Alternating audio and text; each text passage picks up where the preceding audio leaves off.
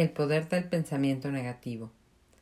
Como los describo en la magia de mandarlo todo a la mierda, mi método para ordenar tu mente, patentado como no me arrepiento, sirve para deshacerte de cosas que te molestan, mierdas que no quieres que te importen, para hacerle espacio a las cosas que te traen alegrías, mierdas que sí quieres que te importen.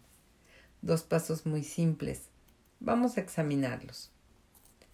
Para nuestro actual propósito, todo lo que debes saber es que la llave para no me arrepiento es enfocarte en el me molesta.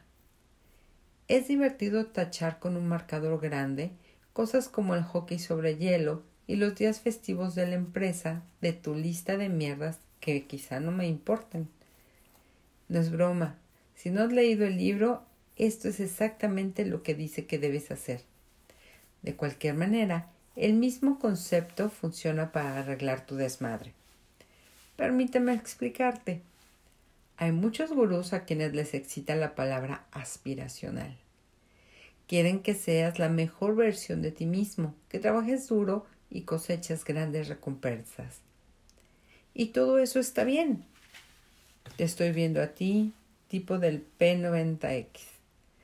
Pero como lo descubrí cuando empecé a recibir cartas de los lectores, un montón de personas aspiran a poder hacer menos, no más. Es por eso que esta antigurú cree en el poder del pensamiento negativo. Esto es, cuando en vez de soñar despiertas sobre un futuro hipotético de ser millonetas, delgada o limpia, te enfocas en no estar en bancarrota, gorda o sucia, en el aquí y ahora. Resulta que fijarte metas no es aspirar a lo que quieres ser, sino ponerle fin a lo que no quieres ser. Canalizar el, el enojo a las cosas que te molestan es una gran herramienta motivacional para arreglar tu desmadre. Bueno, tal vez no es enojo en sí, sino disgusto, incomodidad, infelicidad.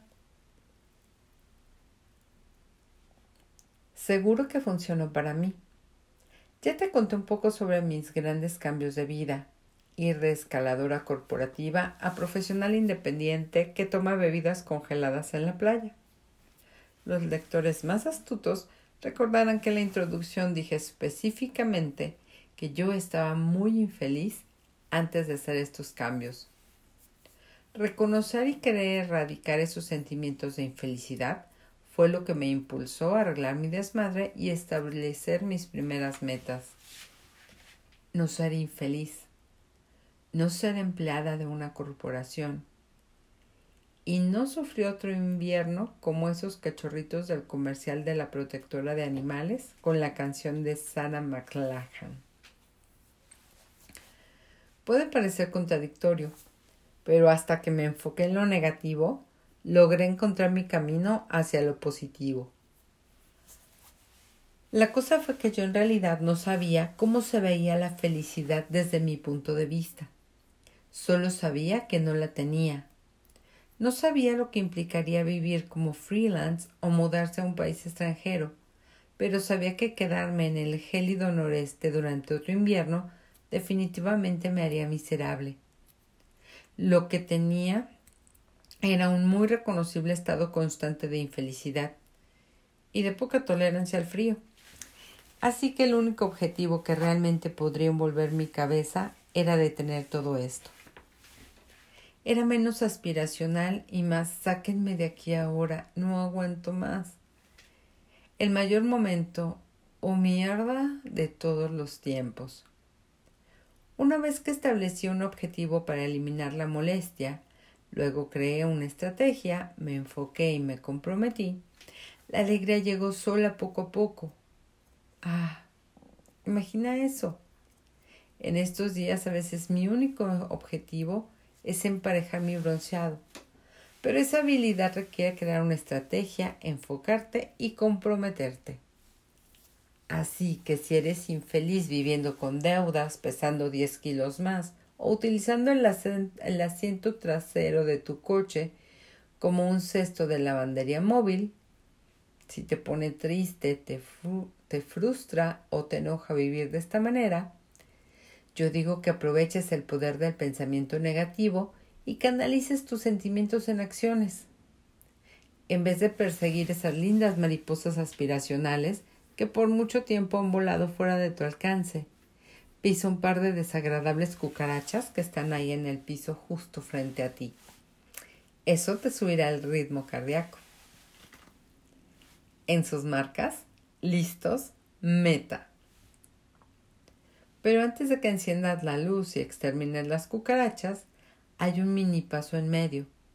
Tómate un minuto para sentarte en la oscuridad tranquila y libre de bichos y examina en qué consiste ganar en la vida. Tu vida.